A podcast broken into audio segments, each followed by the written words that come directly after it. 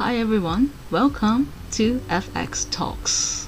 This is the first episode of the podcast, and we are talking about positive thinking and behaviors.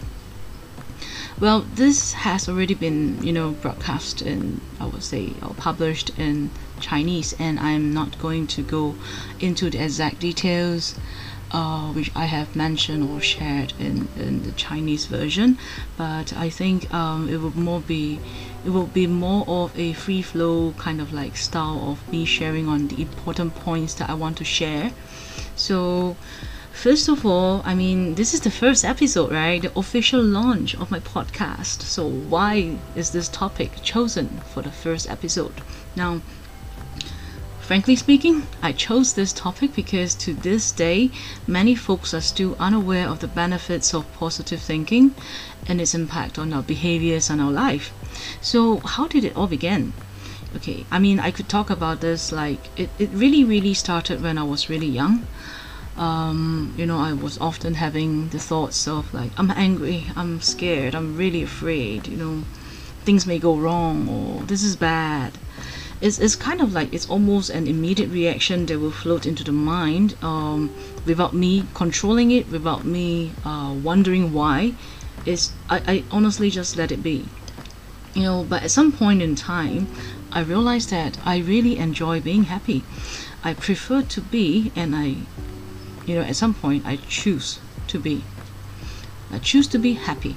I choose for my happiness to be with me.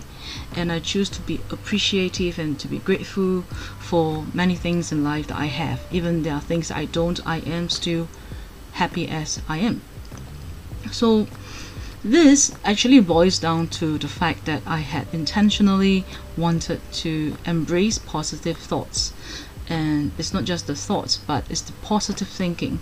And it's the behavior that we should embrace so, um, if I were to think back, you know, it was over the years of growing up, and um, I do have a lot of interestingly challenging experiences, even through schooling, in a place like Singapore, where we have a well-known, you know, uh, education system. We do have social issues. I mean, every schools, every institute have their you know issues that the students faces the cultural aspects of things there will be some form of bullying, whatnot. So, facing, I mean, going through that phase in life, um, initially I do tend to maybe maybe that's one of the reasons why those um, you know angry thoughts or those negative feelings, you know, kind of like transcended. Um, but at some point in time, um, you know, because like I told you before, or like I was just saying earlier, I, I do tend to want to choose to be happy. So what happened is that um, I would somehow tell myself or start to counsel myself in a way where I would just tell myself it's fine, it's okay. I mean, just face it. You know, there are all this nonsense around. The people are not nice, but should we be the same? Will I want to? I mean, there are times where I tried. I tried to be nasty. I tried to be bad. I tried to, you know, retort. I tried to. I, I don't really prank someone, frankly. I it's just not in me. I think I'm lucky to be born in a way whereby um, naturally since young I do not like the feelings of hurt I do not like pain so I do not like and I don't want to inflict any hurt or any pain to anyone physically emotionally or mentally. So I, I usually don't. At the most I do is I retort. Or if someone you know call me names and I will just call call the person like ugly you're bad you know something like that. But it doesn't help you know. The bickering will just continue and then at some point the teachers will come in and you know you will both you whoever that's been trying to be funny with you will get punished. So I, I realized that there's no point you know why why would I want to continue in a way in the commonly said way of like why would you want to stoop so low you know why would you want to be like the one who who you don't like why would you want to reciprocate the kind of behavior that you do not like? So I start to tell myself, well, it's fine.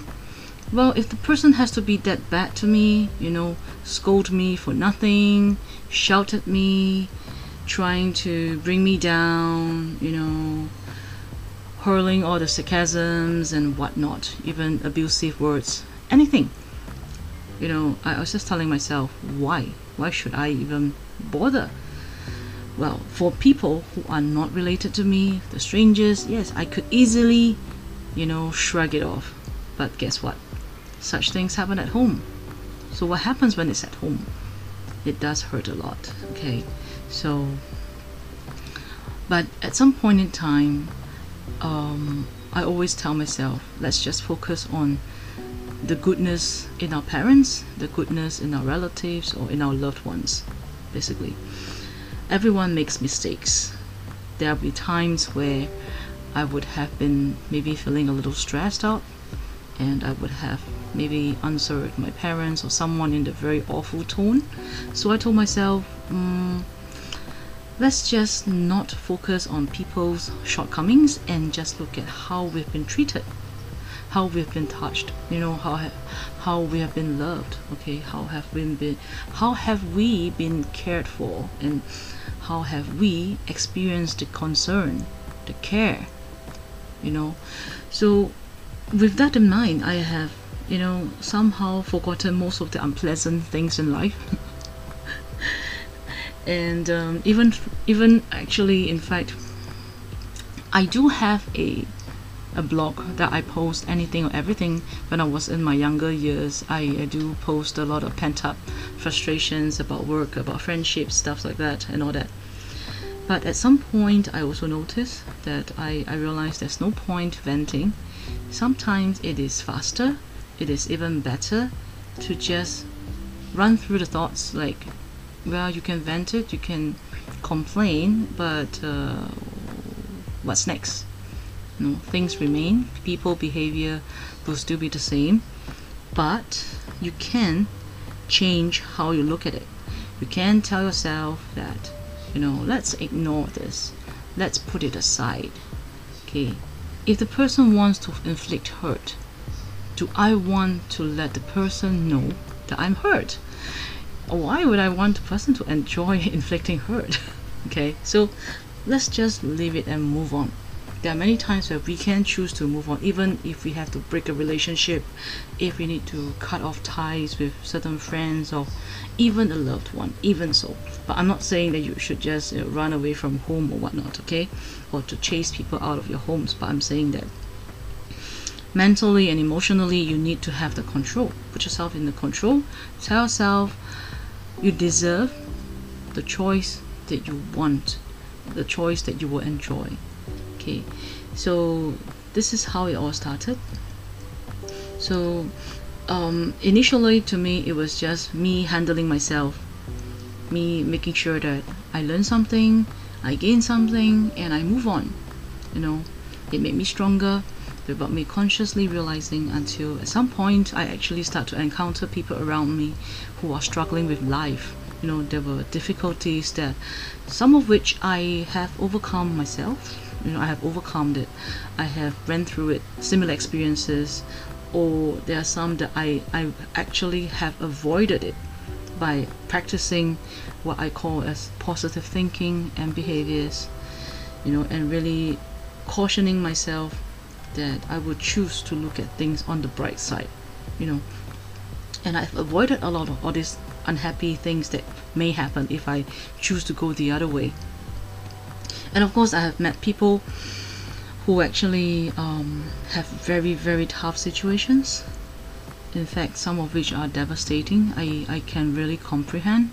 And are those that I, I learned from they shared with me how they overcome it and if I come across the ones who are facing similar harsh situations in life I could share what I learned from the wiser ones that I learned from or I heard about I, I tend to have a lot of people coming up to me, not like coming up to me, you know, you know along the streets or whatnot, but I, I, I could get into a conversation easily with anybody, anyone.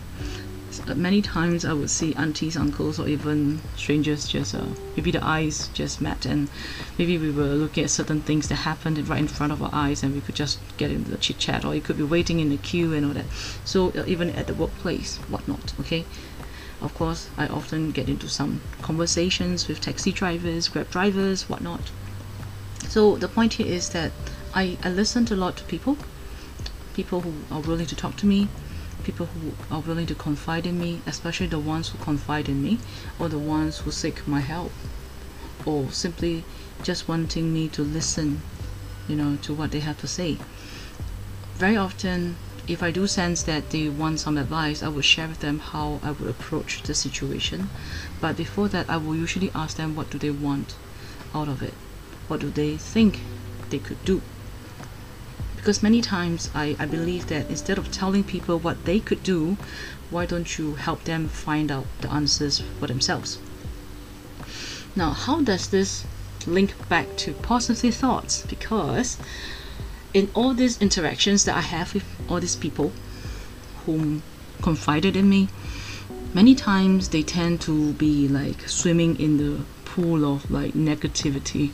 So when I realized that, you know me, um, I literally just sweep negativity out at any chance possible. So I can't sweep the person who's confiding in me away, right? So what I do next is to start to steer the person away or pull the person out of that pool of negative thoughts. So, and it helps because once I get the person distracted from the negativity, usually him or her, usually he or she will be able to actually um, think straight. Be it someone who has been in a very toxic environment at work and it really um, affects the person's efficiency or I would say productivity or ability to even perform. Many times um, I actually think that, you know, um, maybe if I hadn't had that talk, that chit chat with the person and steer him or her away from those negativity, I think they would have continued to just dwell in it. And I who knows how long it's gonna take them to get out of the situation. And worst case would be that they just sink in and that may affect their life because negativity will just impact not just your thoughts your thinking your concepts your perspectives and even your behaviors. And who are the ones who suffer it will not just be the ones who are in it but the ones whose family members who loved ones will also be impacted will be impacted. So looking back, um, you know, what has actually helped me to to become who I am now, to be so, you know, up and so energetic and so eager to share and advocating positive thinking and behaviors. How, how did it start? How do you start? I mean, for those of you who are listening in, you must be thinking, well, you sound like it is easy, but it's difficult. I understand. I went through that. So, if I were to really trace back um, to what has happened in the past, I would say that maybe the anchor point, okay, is when um, Andrew Matthews actually popped in to our weekly assembly where the schools and I believe it is the Ministry of Education that actually invited him. Maybe he was having his tour for his uh, books that are published and he was doing some promotional activities and got invited to schools you know. And he happened to be in one of my assembly sessions that I was attending and he started to share about his books but he don't just talk about his books he talk about concepts that he share and that he thinks is important and vital for everyone of course we were a bunch of teenage girls I was in a girls school so um, well, girls have their own conflicts, yeah. So uh, like ignore that. But the point is, he talk about his books. He talk about the concepts, and it does. Cons- I mean, the concepts involve positive thinking and behaviors. Um, I can't remember what are the words that he uses. Um, he's still doing these talks, by the way, and I think he has his own podcast. Yes, I think I will link it I will link to his podcast so that you could have a, you know, you could listen in and, and hear from him, okay, what he says. And um, what I really learned from that session, and thereafter, I actually went to our school's library and borrowed the books. Back then, financially, um, my family wasn't in a good state, so I couldn't afford to buy it. Uh, but our school library did um, purchase quite a few sets of it so I borrowed all three books I will link or I will list down in my podcast blog the pod blog. Okay, so you can refer to the references there on the books that I recommend and the links where you can get it.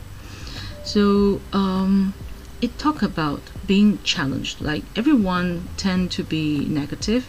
It's our instinct. Okay, I talk about this in my Chinese podcast, but uh, in, in the gist of it is that it is part of our survival instinct that our brain, our DNA, the whole body is tuned to be negative so that we could be prepared for the worst outcome ever. So and so that we can allow our body, our mind to actually react and respond to survive. Okay, but we have to overcome this like uh, built-in mechanism of negativity by co- conscientiously working on positive thinking. You need to train yourself. And what you do is that whenever you try to be positive, when you are thinking of, you know, when you fell down, you're like, you know, darn, it hurts. So painful like why the heck did I walk this path? Why did I not look properly or step properly? But what's the point? It happened. You're already in pain. You're bleeding now. So what you could tell yourself is okay it's okay. Just move on. Clean your wounds. Get yourself attended. Of course at some point someone would most likely you know chit in and say hey come on you clumsy fool. Why are you you know not watching your steps and all that? People may um, I would say reprimand not reprimand but you know there'll be some negative voices coming in at you even your own self okay? Not just your loved ones or strangers and whatnot. But the point here is that when those negativity comes at you what you need to do is to always tell yourself let it be. Those are external. What you can do is control what is internal what is inside what is in your brain what is in your mind. So tell yourself that it is all right I know what I'm doing. I make mistakes. I fell down. That's it. I'll just be more careful. Next time when I pass by this route, I will open my eyes wider. I will look very carefully. I will walk carefully. I shall not play with my handphone. I shall not look at everyone else or the handsome guys or the pretty girls out there. I just look at the ground. Okay? Yeah. So I mean, you, you just need to tell yourself that you need to believe that you can do it because you will be challenged. It is something that Andrew Matthews also mentioned. And it is kind of like the universe or the greater beings out there are just wanting to challenge you. Or when you make certain decisions in life, for example, uh, you want to, you know, at a point you tell yourself, I want to stay away from too much soft drinks, and then you have people buying soft drinks for you and all that. It can happen, it always does. So it's, it's, it's really a test on your determination and how how strong your mind is. So you just need to stay focused okay? Be prepared for the challenges. What's worse that you miss this? Maybe you accidentally allow a little bit of negativity to come in. It's fine. It's okay. You could always correct it. The point is keep trying continuing you know really really hanging on to you know telling yourself to be positive to think on the bright side look at the better things in life. Not comparing and putting yourself down okay? Looking at the better part of things. What are the worst things that could have happened and what did not happen? Even if the worst thing happened are you still alive? You are right? At least you are still alive you are still having this conversation with yourself. You are still having a conscious mind. You can tune into my podcast okay? You can disagree with me but the point here is you are still around. So you have a chance to continue to making to make it better for yourself. Okay i think well i have you know blabber a lot. So let me go to the next point I want to share. Is basically my little nuggets that um, you know I also mentioned this in the Chinese version. I will share the same or similar nuggets of uh, little sharing that I want to kind of like uh, address it to the different groups of people out there who are listening to this podcast. So,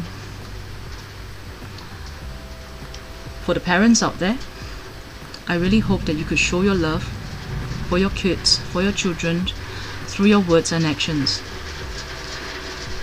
You are the role model for your young ones what you have said to them, please make sure that you do it. What you do, but you don't talk about, they are also looking. Okay, so they really learn from you. Everything that you do, everything that you say, everything that you don't is also registered. So I mean, in this world now, you know, where in certain families, uh, people are struggling with the COVID pandemic. Sometimes it makes hard, it makes life even harder. But I do hope that at the end of the day, show some love. Okay, not just through words, also through your actions, and be consistent. So when it comes to this positive thinking and behaviors, try to keep your words and your behaviors um, controlled, well controlled, and projecting a positive image and message for your children. Okay, for the young children out there, if you are listening to Tete talking here, okay, the teenagers, the kiddos, well, my, my, my words of advice for you is to focus on learning. You are now at the stage where you are still schooling. Schooling really has to be your top priority because as much as um, there's this misconception or this so-called society um, I would say standard rules right? You need to score you need to excel. But my point here is not about the scores it's not about the grades it's about you putting in effort putting in time to learn. If you're schooling please okay even if the teacher doesn't make things interesting try your best. Just learn what you can because whatever you learn during this phase of your life will come in very useful in future so this is the phase where you are entitled to learn. In cases where if you're learning in, if you're listening in and you're in the place where you have to start working, even though you are legally not allowed to, I would advise that um, where possible, do try to find a chance to keep on learning, especially to learn about yourself, to pick up a skill, to find out what you like, what interests you, and think about what you could do to make your life better okay? And um, at this stage in time as young children as kiddos as teenagers I really hope that you guys will enjoy being happy. Now for the grown-ups the adults like me like anyone else out there well I would say that just be yourself. Sometimes we, we really need to listen in to what we think.